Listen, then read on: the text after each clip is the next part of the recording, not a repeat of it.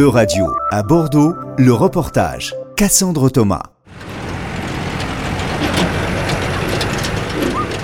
À l'oasis de Virlès, près de Vérac en Gironde, deux classes de 6e se sont rendues dans l'exploitation agricole d'Amandine Courson pour planter des arbres. Le projet est porté par l'association des enfants et des arbres qui soutient le monde agricole en organisant ces plantations tout en sensibilisant aux enjeux écologiques. Je trouve ça bien de planter des arbres parce que euh, pour euh, l'écologie et euh, aussi ben, si ça peut aider que nous on plante les arbres, ben, nous on veut bien le faire.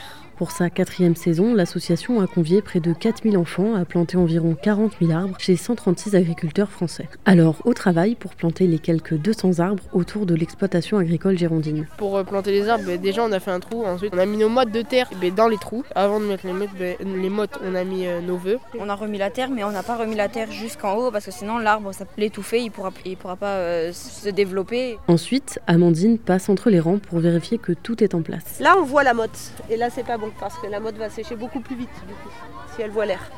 Donc là, pour ce genre de truc, il faut rabattre de la terre par-dessus la motte.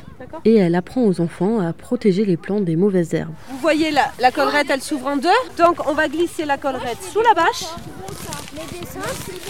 À plat. Il faut que ce soit plat, faut pas que ce soit un bouchon. Pour éviter toutes ces petites repousses d'herbe là qui pourraient faire concurrence à l'arbre. Ils positionnent ensuite une deuxième protection. Euh, là, je, je suis en train de mettre une protection en plastique pour euh, protéger les arbres qu'on a, qu'on a plantés. Et pour finir, ils ont enfin mérité un peu de repos autour de la soupe préparée avec les légumes du jardin. Donc je remets et tu donnes à peu près combien dans la verre Ah ben tu remplis le verre.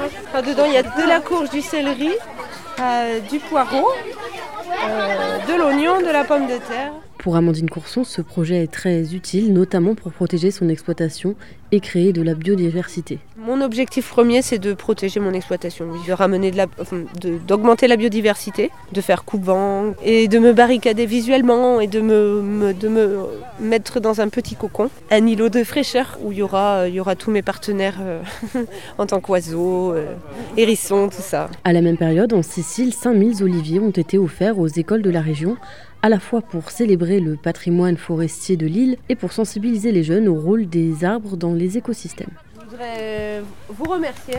Vous avez travaillé comme des, euh, comme des, des machines pour certains, franchement.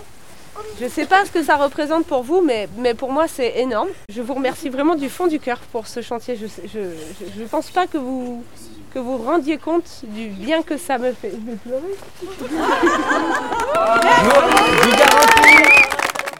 C'était un reportage de radio à Bordeaux. À retrouver sur euradio.fr.